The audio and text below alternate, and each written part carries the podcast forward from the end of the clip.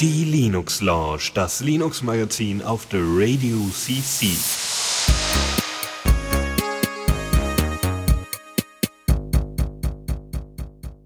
Einen wunderschönen guten Abend hier zur Linux Lounge. Es ist Montagabend, so wie alle zwei Wochen inzwischen, ne, weil wir ja inzwischen zweiwöchige, einen zweiwöchigen Zyklus haben. Letzte, nee, vorletzte Woche waren äh, Lukas und Fadran da, für mich als Vertretung und heute habe ich mir einen Tuxi dabei geholt. Guten Tag, Tuxi. Hallo. Na? Was machst du ich so? bin ganz, ganz spontan fünf Minuten vor der Sendung noch so reingekommen. Deswegen bin ich jetzt nicht so gut vorbereitet, aber ich versuche trotzdem was zu sagen. Genau. Ja, es, wir brauchen ja Ist nur. ein bisschen mehr Abwechslung, als wenn nur einer ist.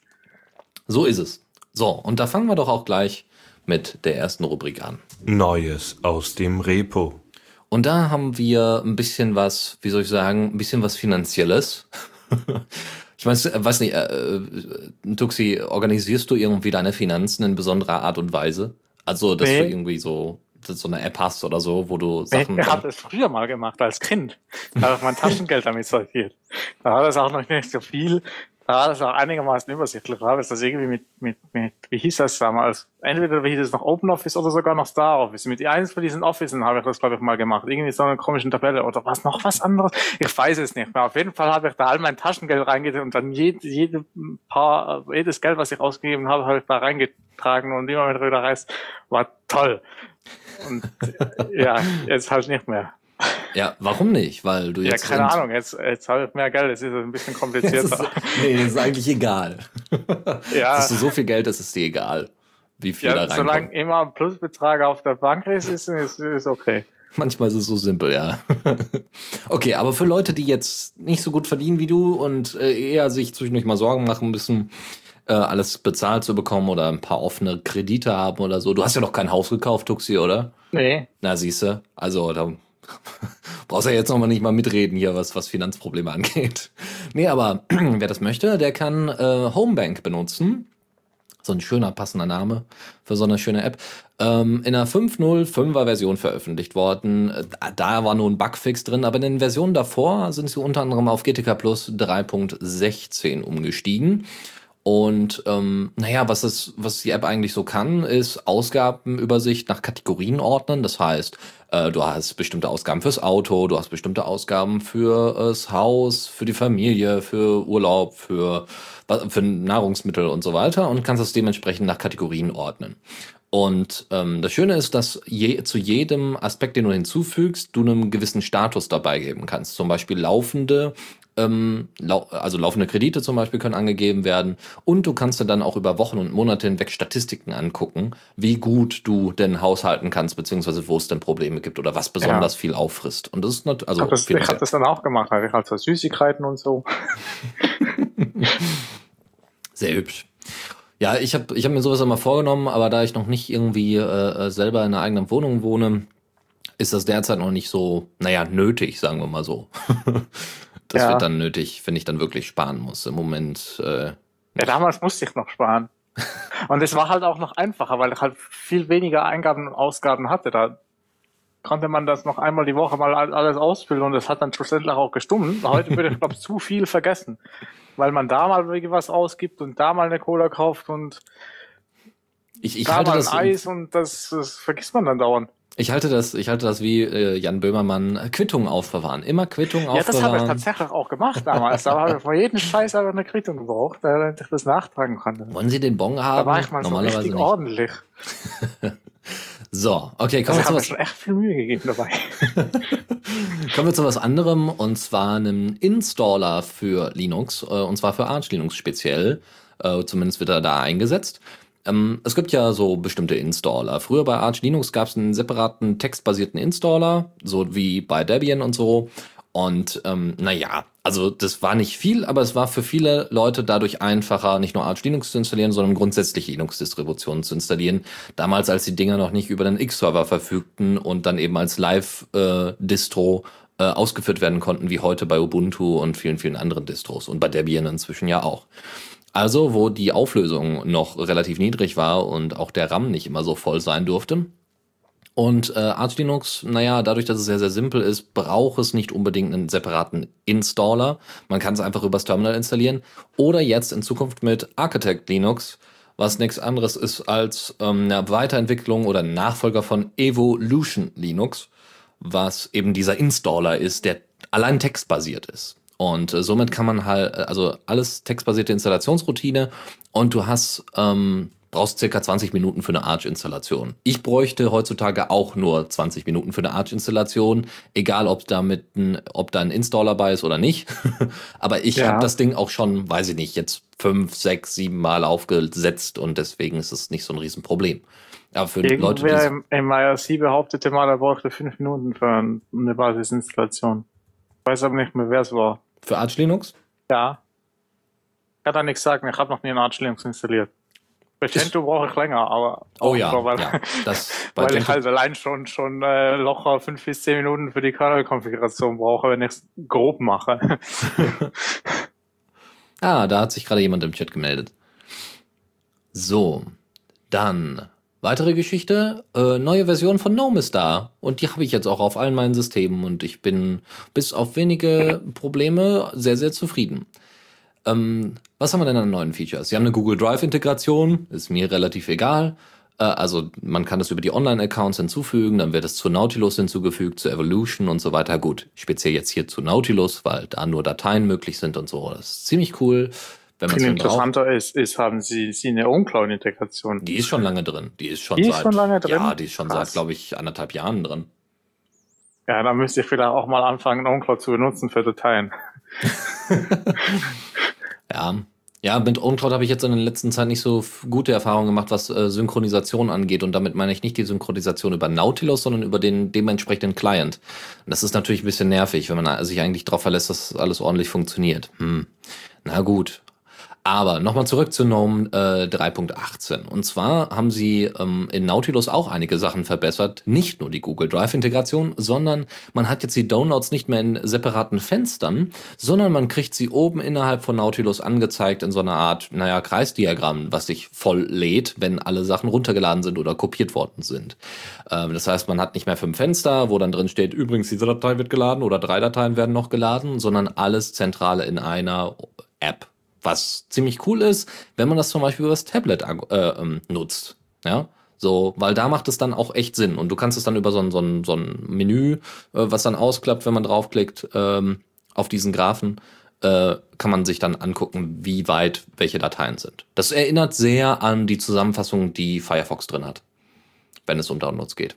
Ja, ich war, war kurz weg, weil mein Headset hatte irgendwie einen Wackelkontakt. ich muss mal ein Neues daran tun. Und okay. dann sagt immer, immer, äh, äh, Jack sagt dann immer irgendwie so Read Error und sagt dann gar nichts mehr. Okay, gut. Dann machen Aber wir, jetzt geht's viel. Wunderbar. Dann machen, dann ja. haben wir noch ein paar schöne Features. Unter anderem gibt es eine Integration für äh, die automatische Anpassung der Hintergrundhelligkeit des Bildschirms, wenn man, ich, wenn man einen dementsprechenden Lichtsensor hat. Also gerade für Tablets interessant oder für Smartphones, wer GNOME tatsächlich auf seinem Smartphone laufen lassen möchte und so eine hohe Auflösung hat, Respekt. Ja.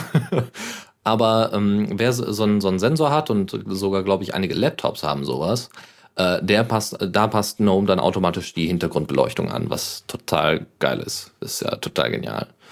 Dazu kommt noch, ähm, genau, Firmware-Updates kannst du jetzt über die GNOME-Einstellungen machen. Ja, also so BIOS-Updaten und so, das geht darüber. Also gibt es dann dementsprechende Schnittstellen, die das dann erkennen und so. Äh, und es gibt einen Wayland-Support, der jetzt deutlich erweitert worden ist und der jetzt auch sehr gut funktioniert. Das Einzige, was nicht funktioniert und was mich ein bisschen nervt, ist ähm, äh, äh das, das äh, Neustarten. Das Neustarten von äh, GNOME, also, also von der GNOME Shell selbst. Das kann man unter Wayland noch nicht. Das ist nur über einen X-Server derzeit möglich.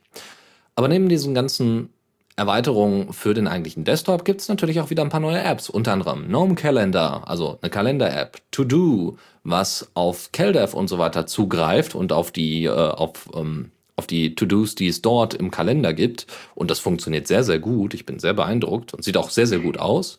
Dann gibt es einen sogenannten ähm, Emoji-Picker. Also du kannst tatsächlich Emojis über eine eigene App, also es geht grundsätzlich um Characters, also Unicode-Icons und, und äh, ähm, äh, ja auch unter anderem da auch Emojis, die man dann rausziehen kann und dann in seine Applikation integrieren kann. Das heißt, wenn man äh, nicht unter LibreOffice unterwegs ist, also wenn jetzt nicht halt jede Applikation so ein komplettes UTF-8-Raster hat oder was, welche, welcher Standard dann gerade läuft, ähm, dann kann man das einsetzen.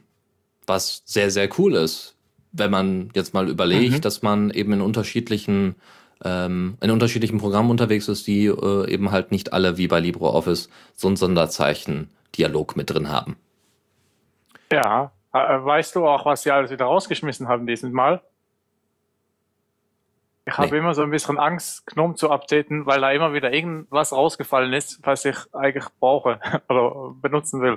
Nee, das haben sie ja ganz am Anfang gemacht vor allem, aber inzwischen, also... Nee, aber bei der 3.14 oder sowas ist auch wieder irgendwas rausgefallen, habe schon wieder vergessen was oder so. Also es fällt immer mal wieder was raus. Also ich bis jetzt von nichts, nee. Also was sie, was sie mal verändert haben, stark verändert haben, waren äh, der, die, die, die Meldungen, also die Notifications und so. Die haben sie halt mhm. an einen anderen Ort gepackt, aber das war ja schon eine Version vorher. Das war ja schon bei der 3.16. Ähm, die sind jetzt halt oben quasi in der Kalenderansicht oder neben der Kalenderansicht angeordnet. Und ich, ich habe gar, gar kein richtiges GNOME. Ich nutze nur einzelne Programme davon oder beziehungsweise halt GTK. Aber irgendwann haben sie mal bei GTK halt dieses, dass du, wenn du so einen Menüeintrag hast, dass du daneben noch ein Icon haben kannst. Das haben sie weggemacht. Und ich habe irgendwie alle bisherigen, bisherigen Hacks, das wieder zu aktivieren, haben nicht mehr funktioniert. Und ich finde ein Menü mit Icons einiges Ach, übersichtlicher als, als ein Menü ohne Icons. Ja, nee, also das ist auch nicht wiedergekehrt, soweit ich mich jetzt richtig erinnere. Müsste man aber nachgucken. Ja, also ich habe noch was gefunden, wie es wieder einschalten konnte, aber das war schon. Was sie bei Nautilus noch hinzugefügt haben, äh, noch ergänzend, war äh, einen separaten Bereich für weitere Orte, ähm, wo du dann ähm, äh, Festplatten gesehen hast, ähm, grundsätzlich Sachen, die du eingebunden hast, also die quasi so eine Art Arbeitsplatz waren. Ja, also, also so eine Arbeitsplatzübersicht. Das steht ähm, doch in der Seitenleiste. Mm, ja, die sind in der Seitenleiste, aber du kann, musst, äh, also musst, beziehungsweise kannst jetzt darüber zugreifen. Über oh. äh, separate Orte, weil du dann dementsprechend direkten Zugriff auch auf Netzwerk und so weiter hast. Ähm, das heißt, wenn du ein Windows-Netzwerk oder ein Samba-Netzwerk zu Hause hast, äh, hast du da direkt alle Ordner, die gerade im Netzwerk rumschwirren, drin. Hm. Ja. Ich weiß auch nicht. Also hätte ich jetzt auch nicht gebraucht. Ich hätte tatsächlich meine Festplatten weiterhin gerne in der Seitenleiste gehabt, aber man muss auch überlegen, dass, äh, also auch bei mir sind die Lesezeichen in der, ist in der Seitenleiste jetzt nicht mehr drin, oder wie?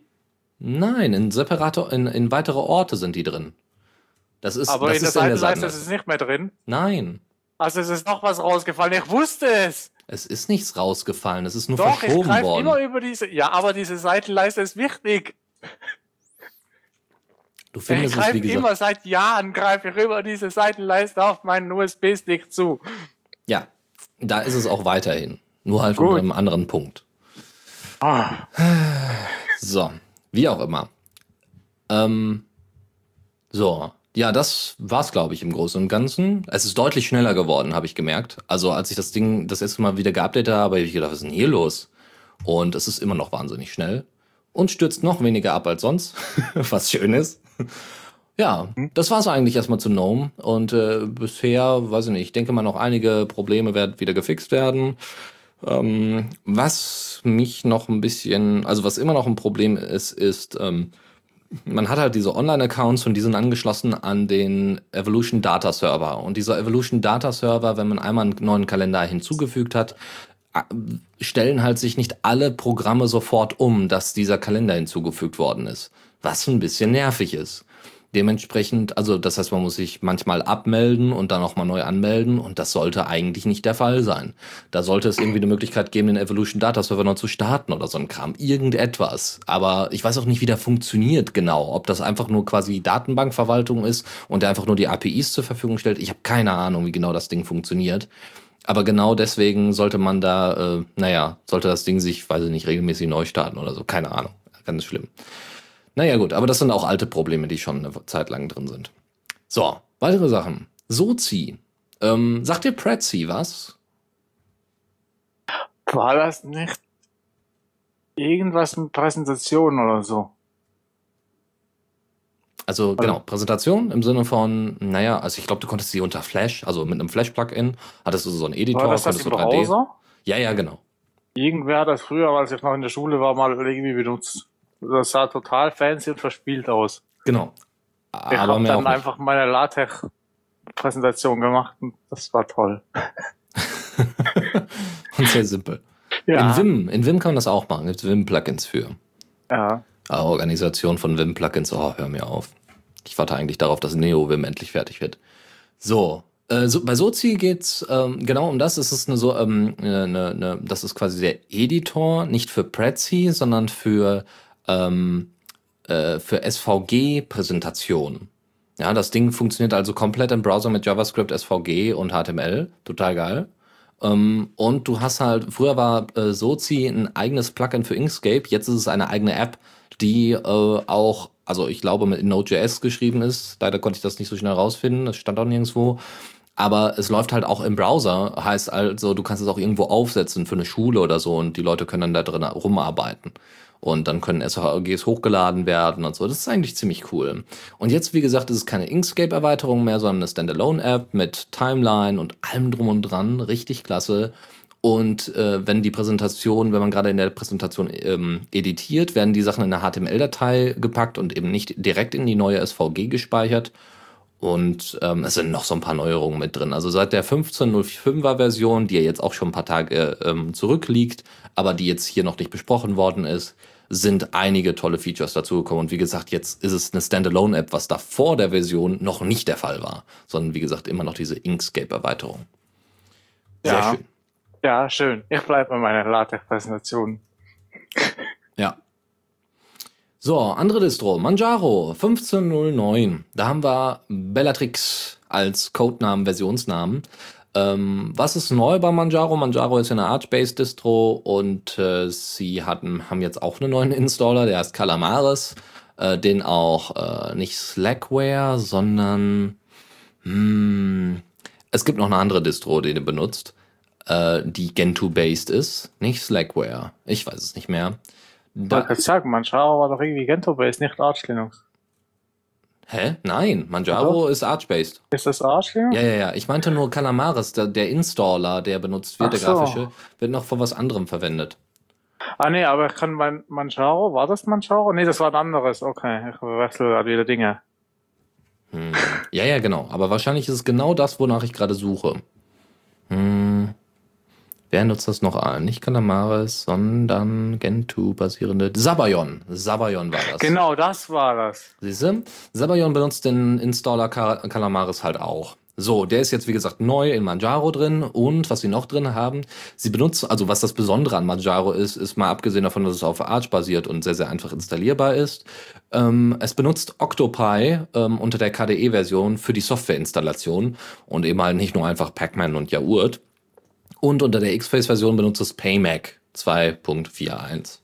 So, und das war's auch eigentlich. Im Endeffekt ist es auch nur eine neue, ein neues Image und weniger jetzt irgendwie wirklich neue, neue Distro, weil diese Distro halt ein Rolling Release ist. Manjaro. Wie Arch mhm. Linux halt selber auch. Aber es sieht äh, hübsch aus. Ja. So, weiter geht's. Äh, zwei, noch die letzte Sache und zwar Selfish OS 2.0 ist für Smartphone, für die äh, Yolla Smartphones rausgekommen. Ich besitze ja eins und habe auch das Update gemacht und es funktioniert schon einiges deutlich besser.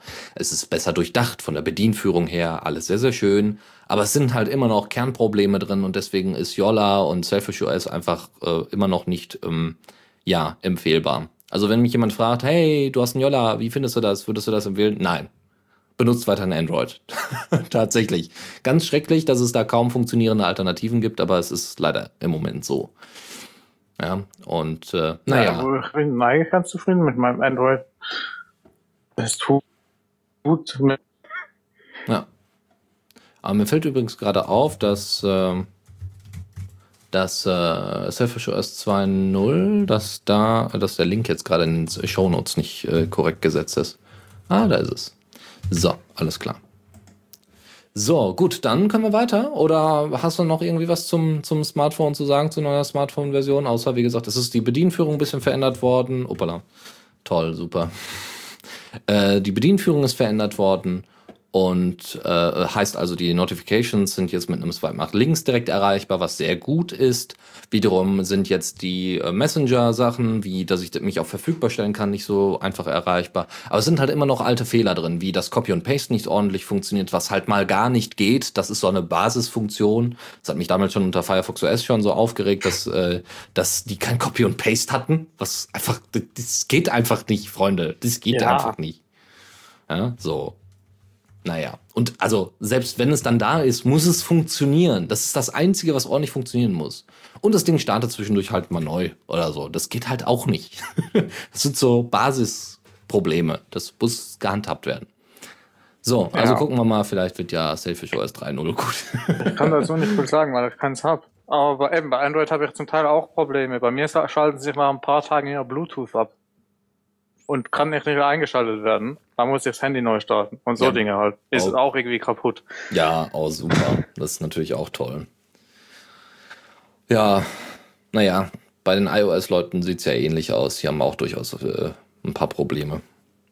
Äh, nix, was funktioniert. Ehrlich, ehrlich. Na gut, weiter geht's zur nächsten Rubrik. Newsflash.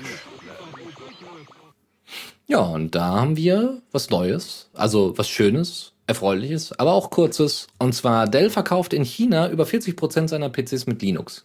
Ist total geil. Ui. 40 Prozent.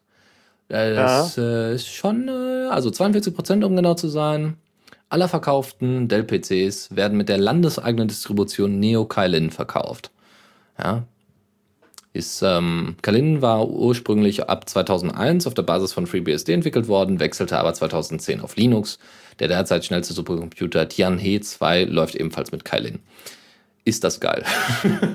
Gut, wir Ja. haben wir haben es ja halt wieder mit so so ne, wir haben halt so eine so ein ist halt so eine Diktator-Distro. Ja, da gibt's wahrscheinlich noch einige Sachen. Ja, da sind halt einige Sachen sicherlich implementiert worden, die äh, die, die chinesische äh, Führung da unbedingt drin haben wollte und so ein Kram. Aber ich meine 42 Prozent, ich meine, das muss ja gut angepasst sein. Ich frage mich eigentlich, ob man auch von außen mal sich die Distro angucken kann, irgendwo und runterladen kann. Wer auch immer das haben möchte, aber warum nicht? Ja, aber wenn, wenn Sie halt äh, Re- Rechner mit, mit äh, Linux verkaufen, heißt das, dass sie auch mit anderen Distributionen gut funktionieren müssten. Ja, genau so ist Dann es. kann man ja einfach was anderes installieren.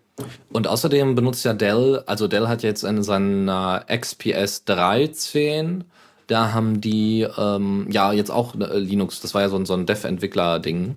Ja. Ähm, da haben sie es ja, da haben sie ja auch, sind ja auch auf Ubuntu ausgewichen unter anderem. Also sie bieten Windows und Ubuntu an, was natürlich auch sehr schön ist. Und sie wollen, äh, soweit ich das richtig verstanden habe, ich weiß nicht, Android wollten sie nicht, aber ich glaube tatsächlich ein Linux, also mal gucken. Ähm, ein Tablet, so, so, so, so ein Tablet-Transformer-Ding. Also wo du das Tablet halt an eine äh, Hard, ähm, Hardware-Tastatur anschließen kannst. Ähm, das XPS 12 und da wollen sie, glaube ich, auch Linux drauf machen. Hat sich also alles sehr, sehr vielversprechend an. Ich bin mal gespannt, was mit Dell da noch so passiert, weil Dell war ja so der Hersteller für Windows-Zubehör als Ja. auch äh, Windows-Rechner. Und umso schöner ist es jetzt zu sehen, dass sie. Aber, aber 40% eben beim, sind. beim XPS 13 haben sie ja diese Botcom-WLAN-Karte reingetan mit proprietären Treiber, was dann auch wieder so ist. Äh, Wieso? Weil eigentlich ist es ein geiles Gerät, Ja, aber dann machen wir sie wieder sowas. ich verstehe es auch nicht. Keine Ahnung. Das ist dann irgendwie, ja. Ja. Ich meine, man kann da eine andere WLAN-Karte einbauen, das geht, aber Ein Laptop? Ja, da muss aber frickeln. Nee, aufschrauben, rausnehmen, reintun, zuschrauben. Ja, aber so trivial ist das natürlich auch wieder nicht. Meistens ist das relativ einfach. Die, sind, die WLAN, also ich weiß jetzt nicht beim XPS 13, wo da die Klappe genau ist und wie das drunter aussieht, aber normalerweise ist da unten bei den Laptops so eine Klappe, die kann man aufmachen und dann kann man da RAM-Riegel austauschen und, und WLAN-Karten austauschen und ThinkPads SSDs so. austauschen. Das ist bei, Nee, den das- Ja, also bei das ganz vielen Rechnern ist das nicht der Fall. Ja, oder ist es ist nicht gerade trivial, das eben auseinanderzunehmen.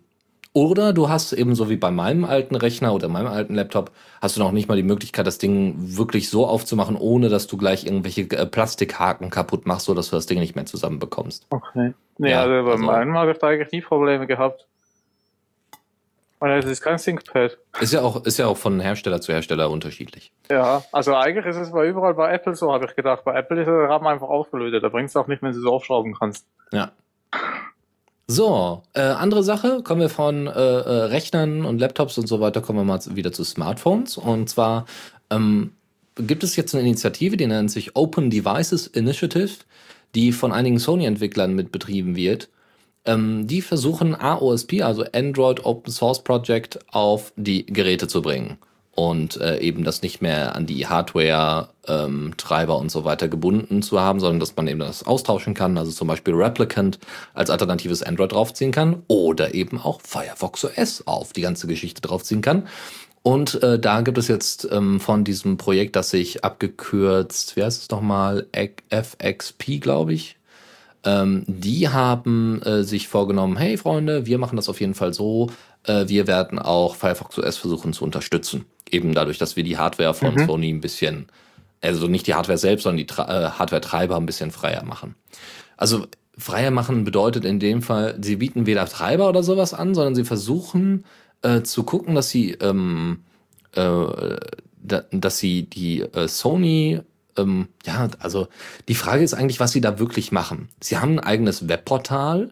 Dort werden keine fertigen Images angeboten, wie jetzt bei CyanogenMod oder so, sondern da wird nur gesagt, wir unterstützen das. Ja, also es, man kann hier AOSP draufziehen oder eben Firefox OS draufziehen, die ja auch mit einem Linux beziehungsweise mit einer äh, Android-Schicht arbeiten, also mit, mit Schnittstellen mhm. und so weiter äh, kompatibel sind.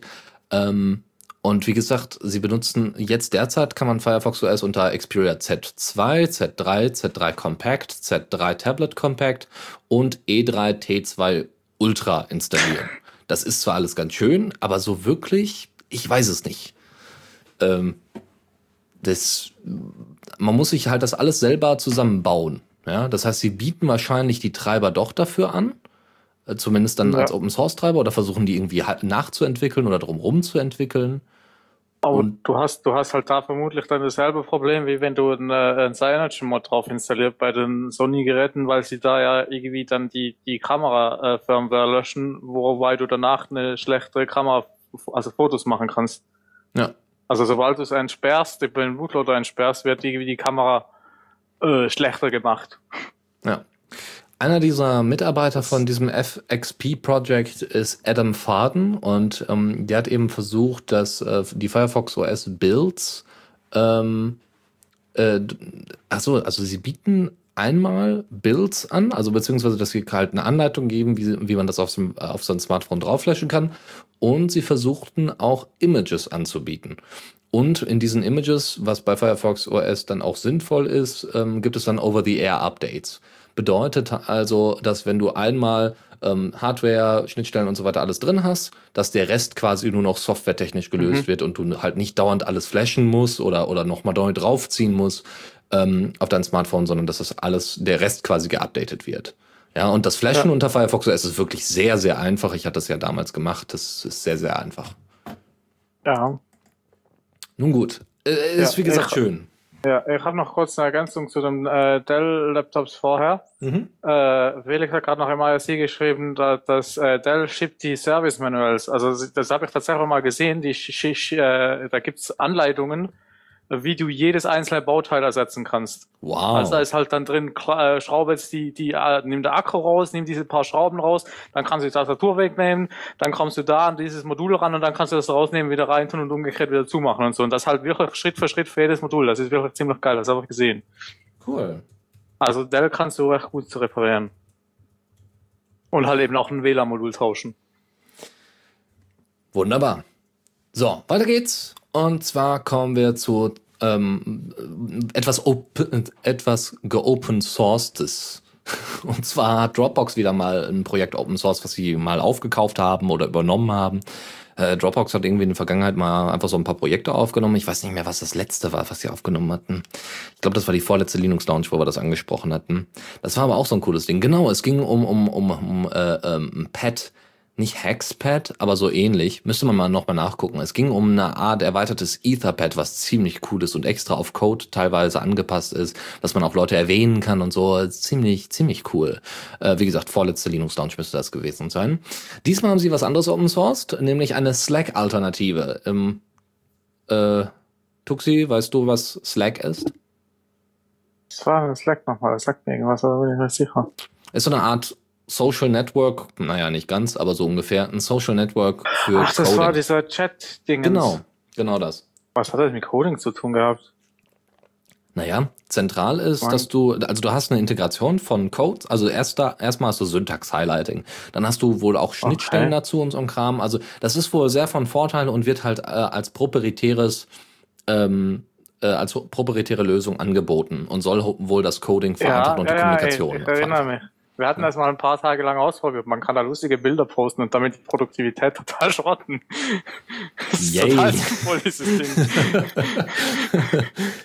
HipChat. HipChat, war es das? Ich glaube ja. HipChat? Nee, müsste ich Hip- HipChat war das äh, äh, Atlassian-Dingens, Ja, okay. So, also hier geht's jetzt mal um äh, was Zoom- dasselbe kann. Hier gibt es, äh, hier geht es um Zulip, was sie open sourced haben. Ähm, Ja. Und da äh, haben, das ist wie gesagt eine Slack-Alternative. Da gibt das Besondere an Zulip ist, dass es Open Source ist, dass es dafür auch Clients für Desktop, Android, iOS und weitere Plugins grundsätzlich für den Server gibt. Und äh, dass es da auch äh, mit diesen Plugins auch unter anderem eine GitHub und Jenkins-Integration gibt. Also es ist noch besser angepasst an die Coding-Gegebenheiten. Es ist jetzt vor kurzem der Community übergeben worden unter einer Apache 2 License und ähm, jetzt haben natürlich einige äh, Leute aus der Community gedacht, okay, ja geil, das heißt Dropbox hört jetzt auf daran zu entwickeln.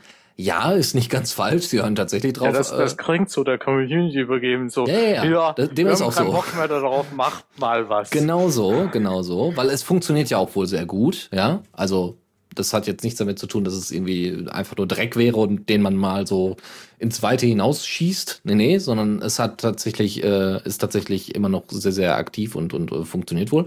Die Frage ist halt, wer das aufnimmt, aber es hat sich schon ein, eine Firma auf, äh, äh, aufgemacht und hat schon angekündigt, ja, wir werden uns da wahrscheinlich drum kümmern, zentral, und zwar Reco äh, Recourse Center.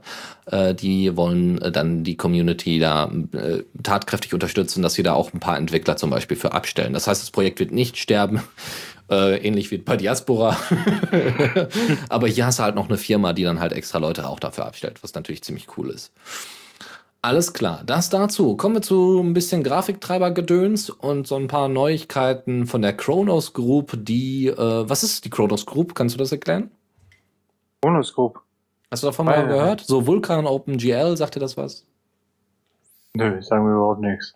Da nix? Na, macht nix. Also Doch, Kron Vulkan habe ich mal gehört, war das dieses neue Grafik-Dingens, ja, die neuen Grafik OpenGL äh, ersetzen soll. Ja, ja, genau. Naja, Ah. ja, ist der Nachfolger irgend von sowas. OpenGL. Ja. Genau so ist es. So, und das macht die mal Kronos vor, vor Group. ein paar Monaten mal gehört.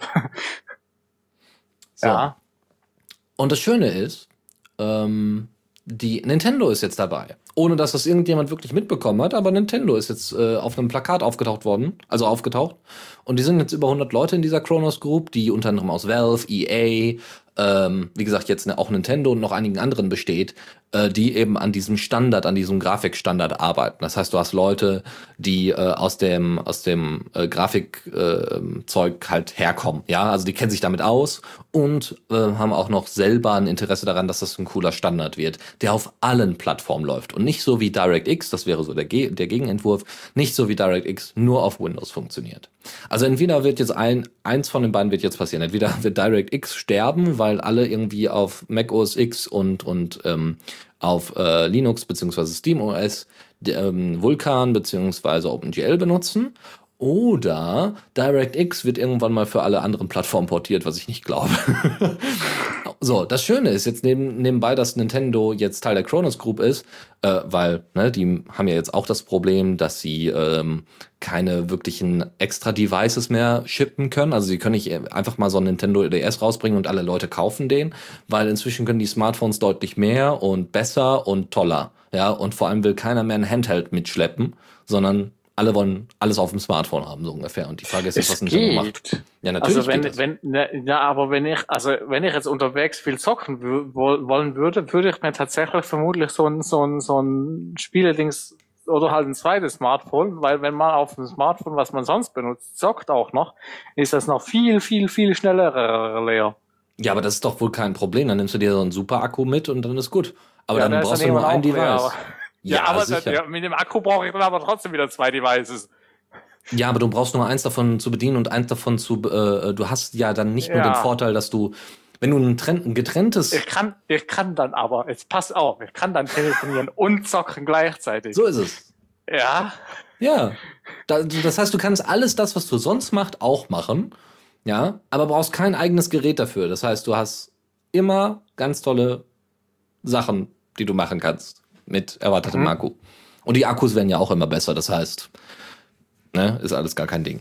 So, davon abgesehen. Valve hat dann selber gemeint, DirectX 12, was jetzt bald rauskommen soll und quasi den, der Konkurrent zu Vulkan darstellt, äh, braucht keine Sau.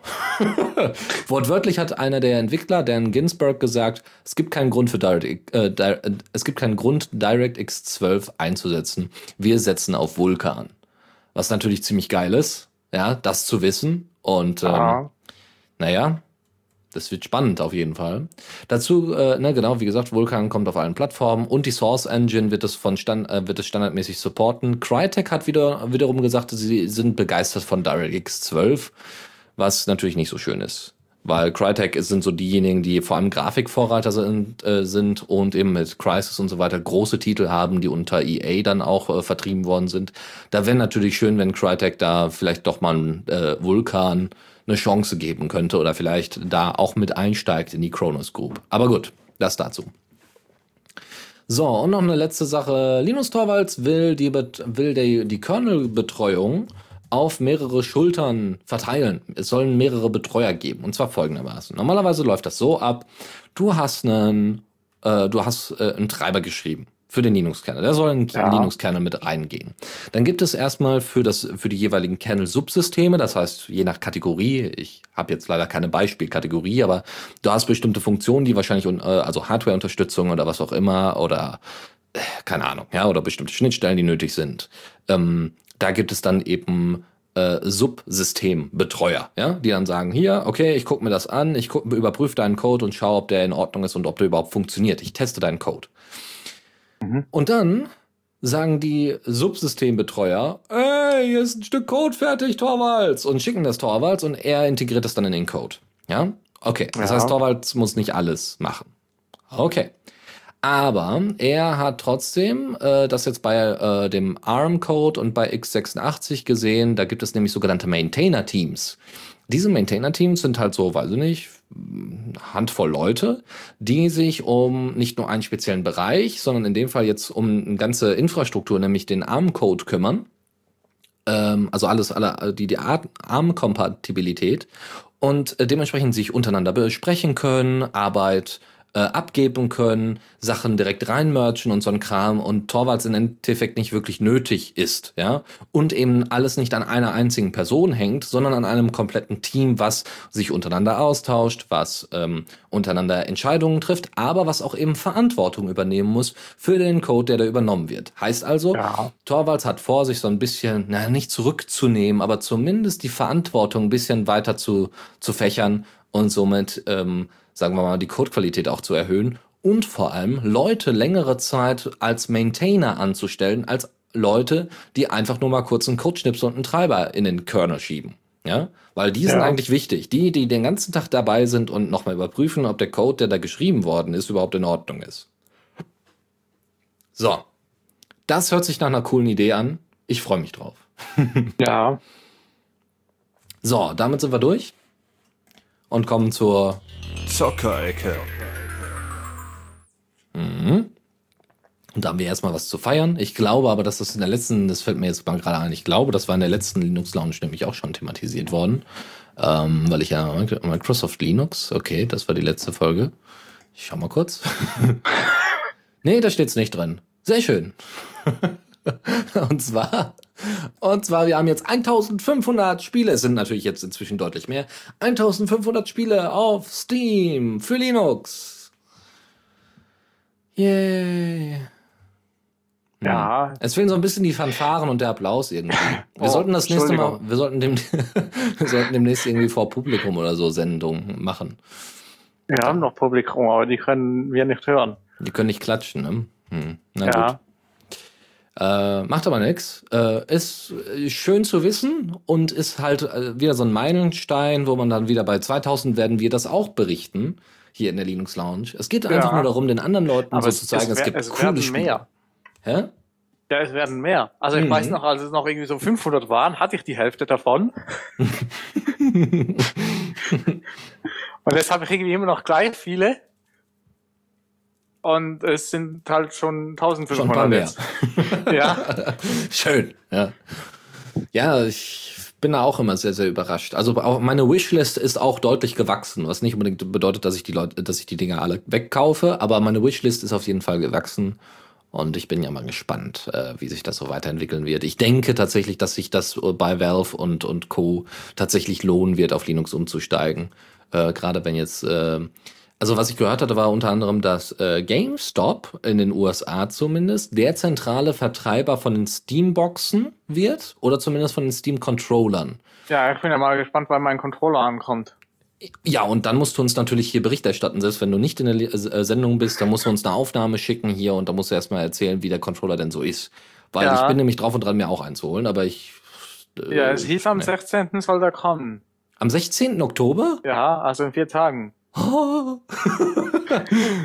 Da machen wir eine, da machen wir hier, ähm, äh, genau, da machst du eine, eine, eine äh, machen wir hier Live-Sendung. So, du auf Twitch und äh, dann zusammen hier in Mumble und so. Das wäre bestimmt ganz witzig. Am 16. habe ich zwar keine Zeit, aber wir gucken uns einen anderen Termin aus. Machen wir hier mal Live Linux, äh, Linux Gaming. Was ja schon mal nicht so gut funktioniert hat. Hust, hust, hust. Ja, Aber ich fand's Ja, ganz nee. witzig. Ich fand's ganz Ja. witzig. Naja, gut. ja, aber es war halt eine Audio-Gaming-Sendung funktioniert halt einfach nicht so geil. Nee, nee, leider nicht. Leider nicht. so, kommen wir zu weiteren Spielen, bevor wir jetzt hier äh, zu weit abschweifen, weil wir haben noch ein bisschen. Und zwar Sonoric, was du ja auch kennst, so Quake-ähnlicher Shooter, äh, der ganz gut ist, der auch optisch ganz ansprechend ist, ist in der 081er Version erschienen und hat neue Maps und hat jetzt ähm, noch, noch einige andere Sachen. Ne? Grundsätzliche Verbesserungen, die Maps sind nochmal überarbeitet worden, einige davon, Bugs sind ausge äh, wie immer gefixt worden und, und, und. Aber was ganz cool ist, es gibt auch neue Informationen, die im HUD angezeigt werden können. Unter anderem die Refresh-Rate von äh, ähm, hier so solchen Items, die man einsammeln kann, so Power-Ups. Das ist ziemlich cool, vor allem für Anfänger, die dann eben wissen wollen, okay, wann kommt denn dann äh, der und der äh, Power-Up denn wieder? Ja, ähm, das äh, ist nicht schlecht. Ja, also dass man das ein bisschen erweitert und damit das Spiel auch für Anfänger ein bisschen besser macht. Ja, also es soll eigentlich in erster Linie für Anfänger sein, aber ich würde es auch grundsätzlich so mitverwenden wollen. so, andere Geschichte. In Early Access ist jetzt ein Spiel, das ich sehr interessant finde, auch wenn es optisch nicht so toll ist. Äh, für mich muss das immer so ein bisschen optisch auch anspruchsvoll sein, weil, weiß ich nicht, schlechte grafische Spiele gibt's genug. ich will mal was Besonderes haben. So Bioshock Infinite war sehr schön. Ähm, Ja, ich brauche was, was meine Titan auslastet. Borderlands, genau, ja. Deine Titan. Hast du eigentlich noch eine alte Grafikkarte, die irgendwie so zwei Gigabyte äh, RAM hat? Grafikram? Was, meinen Die Titan hat sechs und die ist auch schon alt. okay. Und was hat hast, schon mindestens hast, zwei Jahre oder hast so. du noch eine alte Festplatte irgendwo? Ach, alte Weil- Festplatte, alte ja, Grafikkarte? irgendwo, ja, ich habe noch eine alte Grafikkarte irgendwo rumliegen. Ja, weil ich komme im Moment an meine Grenzen. Müssen wir mal gucken. weil äh, ich habe jetzt letztens versucht, ähm, wie heißt es denn nochmal? Storm United zu spielen und ich bin kläglich dabei. Also ich war so bei 10 FPS, das geht halt nicht. Ja, ich habe so so so, so eine ganz alte, passiv gekühlte rumliegen, die glaube ich irgendwie 500 Megabyte RAM hatte so. Aber zu der Zeit habe ich halt überhaupt nichts gezockt. ah ja, gut, okay, nee, dann wird das nichts. Nee, dann, dann bin ich besser ausgestattet als deine alte. Ali Titan. Ja, ja. Gucken wir mal. Also erstmal weitermachen hier. Und zwar äh, Pulsar Lost Colony, äh, Co Co Colony. Äh, Das ist das Spiel, worüber wir sprechen. Early, äh, ist jetzt im Early Access erschienen. Man kann in der Ego-Perspektive Planeten erforschen. Es gibt Schiffsschlachten ähm, und das, wie gesagt, alles in First-Person-Version.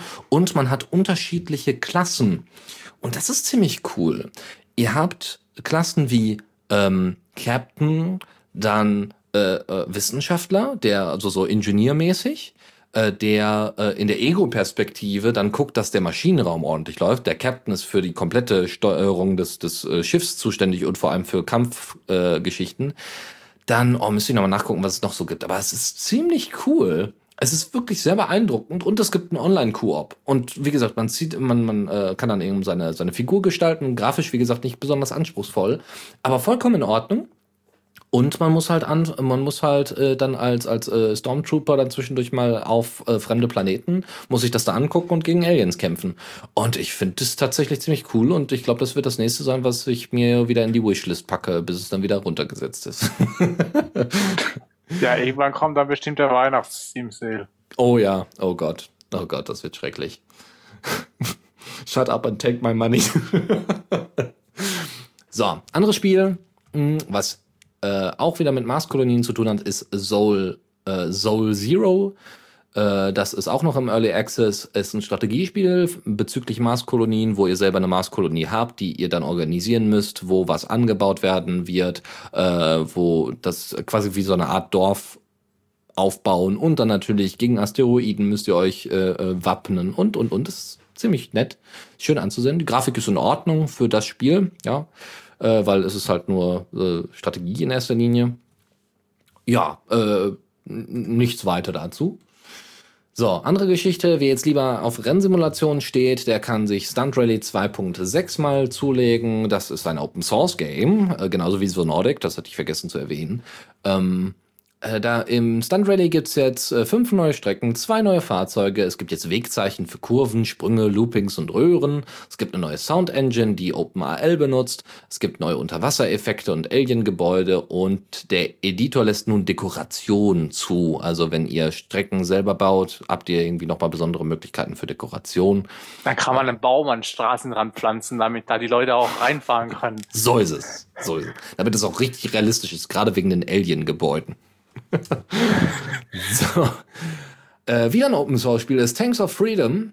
Ist ein Strategiespiel, alles so in Pixelform, äh, 16 bis 32 Bit, also kann man dann wechseln. Äh, wer dann eben so High-End-Grafik wie 32 Bit Farben haben möchte, der kann sich das dazulegen. Äh, alles gebaut mit der Joe Engine, die ebenfalls Open Source äh, ist. Es gibt neue Karten, es gibt einen neuen Soundtrack, der mit richtiger also echter Gameboy-Hardware gemacht worden ist. Das ganze Spiel ist rundenbasiert. Ihr habt zwei Armeen, die sich bekämpfen und jeder muss dann nach jeder Runde dann ist, ist dann dran. Und es gibt einen eigenen Map-Editor, ähm, den ihr dann auch noch mal verwenden könnt, was auch ziemlich cool ist.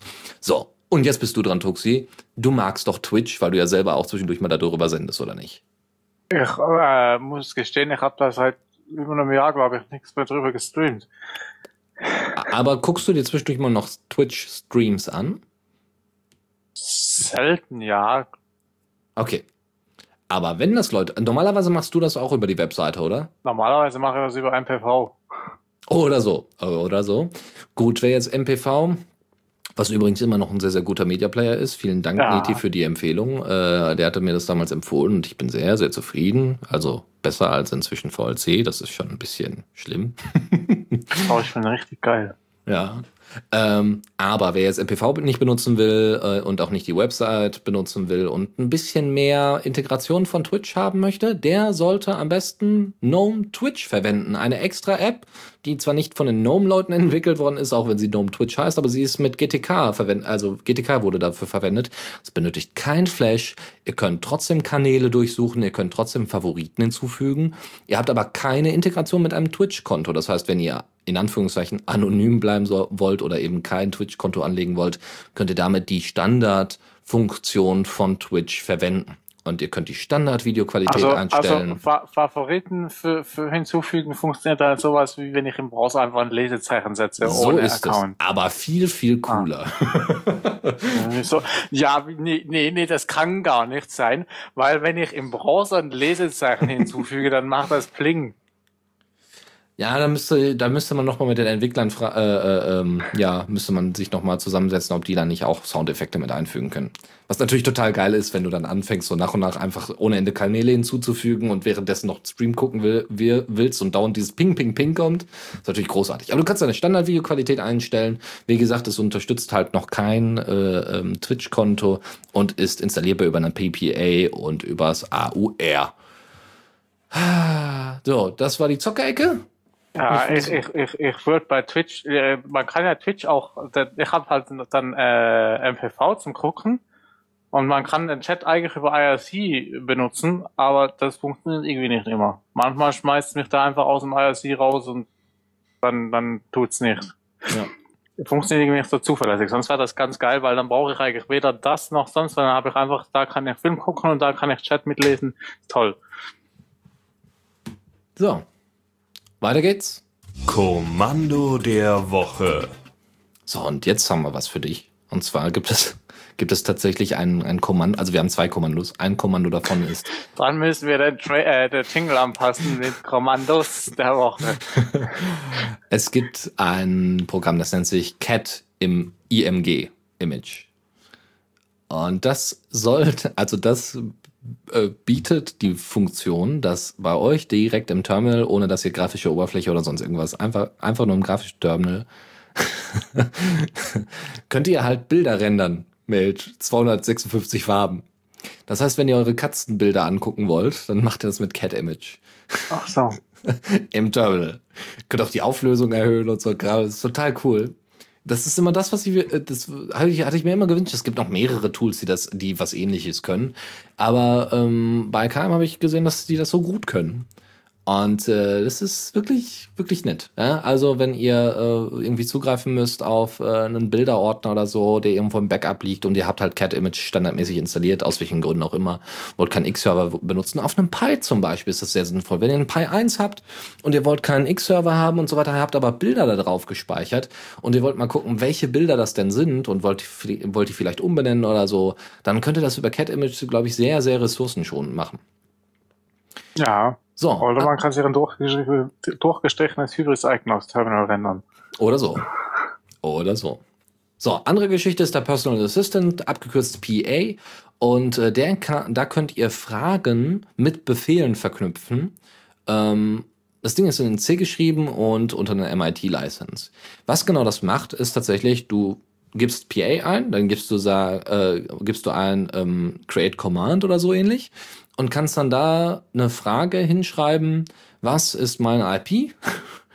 Und dann kannst du direkt unten drunter den Befehl, der ausgeführt wird, äh, rausschreiben mit Grab und allem drum und dran, alles wegpipen und am Ende kommt dann genau das Ergebnis. Und du kannst dann quasi wie bei Minecraft, was wir mal vorgestellt hatten vor zwei Wochen hier, das Crowdsourcing-Projekt, wo es um so direkte Sprache, Spracherkennung und so weiter geht, kannst du halt Minecraft so Fragen stellen, so wie ist das Wetter draußen und dann gibt dir halt ähm, PA ähnlich wie Minecraft dann eine Antwort, halt aber der PA halt im Terminal und das textbasiert. Und das kann sehr hilfreich sein, wenn also du das wissen PA willst. ist quasi sowas wie äh, ein Alias, du das automatisch noch der Bash-RC hinzufügt. Ein Alias, genau, ein Alias, der aber menschenfreundlich verwendet werden kann, ja. also menschenfreundlich im Sinne von, du brauchst dir nicht irgendwie Kommandos merken oder so, sondern einfach du nur eine Frage. Frage. Ja, du brauchst dir die Frage merken. Ja, aber die Frage, die kannst du ja wenigstens, also soweit müsste man nochmal nachgucken, vielleicht gibt es das Feature schon drin, äh, dass du halt mehrere Fragen oder Abweichungen von den Fragen irgendwie erkennst oder dass du dann dich wie bei ZSH zwischendurch mal nachfragst, meinten sie XY und dann einfach, die, Die egal Frage, ist, wie die ich Frage, die Frage autocompleten kann, aber da, da kann ich ja bei einem Alias auch. Ja, kannst du. Aber wie gesagt, wenn du Leute, wenn du zum Beispiel Anfänger hast, die gerade irgendwie erst anfangen mit dem Terminal umzugehen, ist das sicherlich ein ganz hilfreiches Tool. Ja. Naja. So. Ja, nee, nee Tor, äh, Tor schreibt gerade, dass, dass, er- dass wir sowas schon mal vorgestellt haben mit dem How do I. Aber das How do I war was anderes, weil das zeigt dir dann an, wie du es machen musst, Genau. während das andere das direkt macht. Und soweit ich weiß, hatten wir How Do I auch in der Linux Lounge. Wenn mich nicht Ja, eben, hat er gesagt, hatten wir schon mal vorgestellt, sowas ähnliches. Also haben wir, ja, okay. ja, ja, aber war was anderes. Also, Ja. Ist noch mal ein bisschen. naja, macht halt was anderes. Okay. Gut. Weiter geht's. Tipps und Tricks. So, zehn Minuten haben wir noch. Super. Nämlich, erster Link-Tipp. Wie update ich automatisch mein Ubuntu? Ist natürlich immer so ein bisschen tricky und nicht so ganz. Ich weiß nicht, ob ich das überhaupt will. So ist es. Ja, das war auch so meine Frage, so, will ich das? Und ich so, ja, gerade bei meinen Eltern möchte ich das oder bei meiner Schwester möchte ich das, dass das Auto geupdatet wird. Ja, Nein. Mit, doch. Nein. Warum also nicht? ja, ja, jein, so ein bisschen. Soll ich erst einen Teamviewer Nee, die- anschmeißen, damit ja, ich das Ding die, an? die, die Frage ist, geht es um, um die kleinen Updates, also Sicherheitsupdates, dann ja, oder geht es um die großen Updates von, von einem Ubuntu auf das andere? Äh, lass mich kurz gucken. Du kannst, glaube ich, auch. Nee, es geht grundsätzlich nur. Also das kannst du natürlich festsetzen, ne? Also du kannst auch Ja, so also. Sicherheitsupdates, ja, das kann man, Ja, ja, das kannst, man du, machen. das kannst du festsetzen. Aber ja, wenn es ja. darum geht, so ein großes Update vom Ubuntu äh, von einem Release auf das nächste Release zu gehen, dann will ich nicht, Nein, nein, dass das nein. das automatisch macht, weil sonst ruft mich am nächsten Tag die Mutter an und sagt, der Das Rechner geht nicht nicht, mehr. alles und genau broken. dann habe ich keine Zeit. Genau. Dann soll ich das lieber irgendwann machen, wenn ich Zeit habe. Genau. Nein, nein, nein. Es geht hier vor allem, also Sachen, die du normalerweise auch über Software und Updates, da kannst du einige Sachen einstellen. Ich sehe Mhm. das übrigens gerade. Äh, das Programm heißt auch Software und Updates. Ist keine PPA, oder? Nee. Oder doch? Moment. Blibli blub. Nee, das ist äh, ganz normaler Standard. Software und Updates heißt das äh, ähm, in der Unity Shell. Und dort kann man dann einfach äh, unter dem Reiter Updates, Download und Install Automatically festsetzen. Und dann wird halt alles automatisch, also werden dann die Sachen, die Updates, die man angetickert hat, ja, also Important Security Updates, Recommended Updates, Pre-Released Updates, macht man natürlich nicht, weil ihr hat ja keinen Nagel im Kopf. Unsupported Updates schon mal gar nicht. ähm, aber dann kann man das festsetzen und dann läuft das. Und das ist ziemlich cool. Und kann dann auch festlegen, dass er da täglich überprüft oder nur wöchentlich. Und das ist ziemlich cool. Ich glaube, das muss Ja, ich daher ich mal. hätte einfach jetzt äh, Abdicron installiert und das hätte das auch getan, Oder so, ja.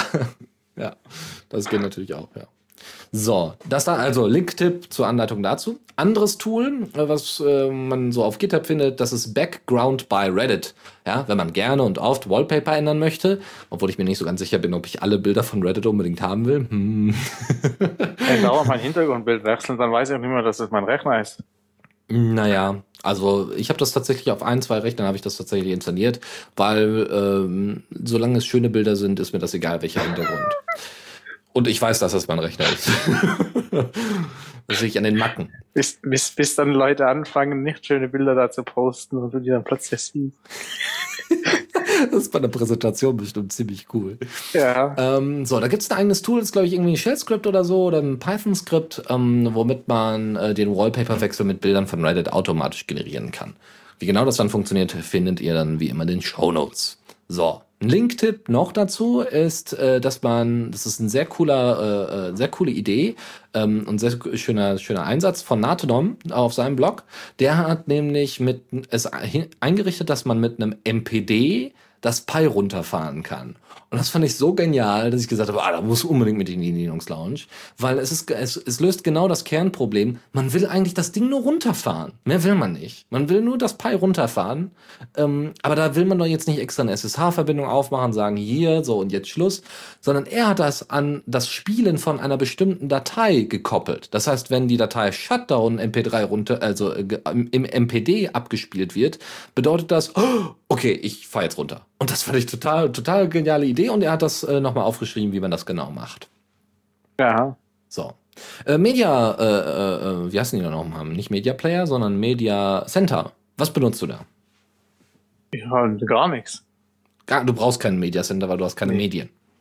Ja, ja, ich habe YouTube, da ist genug Media drin. Okay, solltest du trotzdem mal Bock drauf haben, Media Center einzurichten, gibt es ja einmal Kodi und es gibt auch Plex. Und Plex ist soweit nicht Open Source. Und es gibt aber eine, eine Open Source Alternative, also Kodi wäre eine Open Source Alternative zu Plex und äh, MB ist eine andere. Die ist unter GPL 2 tatsächlich veröffentlicht worden und hat auch inzwischen ohne Ende Apps und ist auch sogar auf einigen, ähm, äh, auf einigen Plattformen zu Hause, wo man es jetzt nicht hätte erwartet. Das ist ziemlich cool. Ähm, man hat, also was, was das Ding alles kann. Live-TV-Streaming, das heißt, ähm, es erkennt, okay, hier ist ein Re- Receiver, äh, der sendet das und das, ah, das senden wir mal übers Netzwerk, dann kann ich mir das auf dem Smartphone angucken. Total geil. Dann, ähm, man kann, Ich kann mir auch einfach auf dem Smartphone eine TV-App installieren und das direkt gucken. ja, wenn dein Receiver sowas hat, ne? Äh, Nee, über Internet. Aber mal Ja. früher mal gemacht, einmal, als ich Ja, irgendwas gucken aber die wollte. Qualität übers Internet ist natürlich nicht so super. Also kommt auf den ich. Livestream an. Kommt, kommt darauf an, wie schnell das Internet du hast. Nee, kommt auch darauf an, wie gut das angeboten wird im Netz. Also ne, ARD Oder und das ZDF hier. und so. Es geht so, alles ist nicht so super. Und einige Sachen werden ja auch nicht übertragen. Also Fußballspiele zum Beispiel werden nicht online übertragen. Das, die Kosten werden zu hoch. Das heißt, wenn du aufs Klo gehen möchtest mitten im Spiel, dann nimmst du dein Handy mit und machst das alles über MBI, also MB. Äh, so, du kannst äh, deinen digitalen Videorekorder, die ganze Organisation darüber kannst du über MB machen. Da ist eine Kindersicherung drin, da sind Plat Plugins drin, alles so ähnlich wie bei Kodi. Du hast äh, Meldungen über wichtige Ereignisse, so jetzt fängt deine Sendung an oder so ähnlich. Dann äh, DL, äh, DLNA ist drin, was auch quasi fast jeder hat, auch, äh, äh, auch Kodi hat das drin. Ähm, so, aber es gibt weitere Apps. Es gibt Apps für Android, iPhone, iPad, Windows Phone, Windows Tablets, Windows, äh, Android TV, Amazon Fire TV, der Chromecast, Roku und die Xbox. Und ich bin mir nicht sicher, ob Kodi das alles abdeckt. Also, wer da mal Bock drauf hat, sich das mal anzugucken, es sieht sehr cool aus, es lässt sich wohl sehr, sehr einfach verwalten. Ähm, schaut es euch an, es gibt da einige Clients für, Plugins und so weiter. Vielleicht ist es was für euch, ansonsten, wie gesagt, nimmt Kodi. Aber vielleicht ist es ganz, ganz hilfreich ähm, zu nutzen, gerade so auf Smartphones und so. Und wer hat schon eine App fürs Windows Phone, also bitte. So, Ich LinkedIn. habe auch schon ein Windows Phone. Linktipps. Und zwar, wie man mit äh, dem iPhone unter Antagos Linux agieren kann. Ja, also zum Beispiel auf seine Daten zugreifen kann und so und Sachen updaten kann. Obwohl das, glaube ich, sehr begrenzt möglich ist. Da gibt es einen kleinen Blogbeitrag zu, wer tatsächlich noch ein iPhone nutzt. Der ist sowieso nicht ganz bei Trost, aber wer dann auch noch nebenbei einen Antagos hat, der hat sie sowieso nicht mehr alle. Aber äh, trotzdem sollte das mal ir irgendwie äh, ein User-Fall sein, dann bitte. Also Case, User, Usability Case sein, bitte. So, anderes Tool, das Ding nennt sich Go for It. Das ist eine, ein To-Do TXT Manager. To-Do TXT ist so eine Art ja, Format, Syntax, Standard für To-Do-Listen, wo man festlegen kann, wann eine bestimmte, wann ein bestimmter To-Do To zu machen ist, ob er gemacht worden ist, welche Inhalte, welches Projekt und so. Ist alles sehr cool. Ich benutze das auch. Ich benutze das und das ist einfach wirklich nur eine TXT-Datei mit bestimmten Syntax, die da drin sind. Und ich benutze das zum Beispiel über eine OwnCloud. Ich habe nur eine To-Do-TXT bei mir äh, im, in der OwnCloud, die wird regelmäßig synchronisiert und direkt bei mir in der GNOME Shell integriert. Und ich sehe dann automatisch, was für neue To-Dos drankommen, weil ich halt über drei Rechnern agiere und ich könnte theoretisch über ein Smartphone halt auch noch drauf zugreifen. Was ziemlich cool ist. So, und genau diese Syntax verwendet jetzt Go for It auch und kann eben To-Do-TXT-Dateien managen, lesen und speichern und so. Und es gibt einen integrierten Timer, der da drin ist. Das heißt, wenn ihr eure Arbeitszeit tracken müsst, könnt ihr das darüber machen, was ziemlich cool ist. Also, alles sehr, sehr hübsch, alles sehr, sehr spaßig. Mal angucken. Ist auch äh, GTK 3, soweit ich das richtig gesehen habe. So, und das letzte jetzt ist äh, nochmal so, so eine Art äh, Slack-Alternative. Ne? Wir hatten ja vorhin Zulip, was ja der Community übergeben worden ist von Dropbox. Äh, jetzt gibt's von GitLab sowas ähnliches, deutlich minimalistischer, deutlich weniger Funktionen, aber dafür vielleicht auch in Ordnung und ausreichend für einige Leute, die GitLab benutzen. Von GitLab gibt es Mattermost. Das ist auch so ein Team Communi Communication Tool mit Archivierung, Instant-Suche, einer GitLab-Integration. Wer hätte das gedacht? Äh, File-Sharing, okay. Und MIT-License, äh, die da verwendet worden ist für, die so für das Stück Software. Und wir sind durch. so, Freunde, ja. Duxi, hast du noch was zu sagen?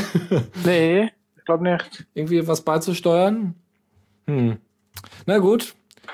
So, dann hoffen wir mal, dass es den meisten Leuten Spaß gemacht hat. Und äh, wenn nicht, dann äh, schickt uns doch Themen zu, die euch Spaß machen würden oder wo ihr glaubt, dass sie äh, anderen Leuten Spaß machen könnten. Irgendwie Blogbeiträge, wie gesagt, die ihr selber produziert habt, ähm, Tipps, die ihr an andere weitergeben wollt oder äh, weiß ich nicht, coole YouTube-Videos, die ihr gefunden habt, aber bitte nur bezüglich Linux und Open Source. Nicht einfach grundsätzlich. Weil sonst haben wir demnächst die, die Mailbox voller Katzenvideos. Das ist zwar schön für äh, Tuxi hier, aber schickt ihn das dann direkt über Diaspora, ist besser. Alles klar. Ja, Tuxi, dann danke dir fürs Mitmachen. Ja, gern geschehen. Und äh, wir gucken mal, dass wir das äh, in zwei Wochen irgendwie äh, auch noch mal alles hinkriegen. Und ansonsten, ja, äh, sehen wir uns die Tage, hören wir uns wieder in zwei Wochen äh, spätestens. Und äh, ach ja, gibt's noch Sendungen, die jetzt demnächst kommen? Irgendwie so Ja, wir- vermutlich Falltrans Feierabend wieder Mittwoch, sonst Ist wieder. nichts bekannt. Ja, ist immer, der Falltrans Feierabend ist immer an dem Mittwoch nach der Linux Launch. Ja, am 14. Oktober ist äh, Fahrtrad 2 Abend, 14. Oktober, alles Oh, klar. ich sehe gerade, dass wieder Zeitumstellung ist vermutlich, weil die, die, die, die, die Sendungen sind danach nicht mehr eingetragen. Alles klar. Ja, wunderbar. Dann müssen wir das demnächst wieder umstellen, aber ist ja auch kein Problem. Wunderbar, dann äh, bis die Tage und äh, ja, bis später.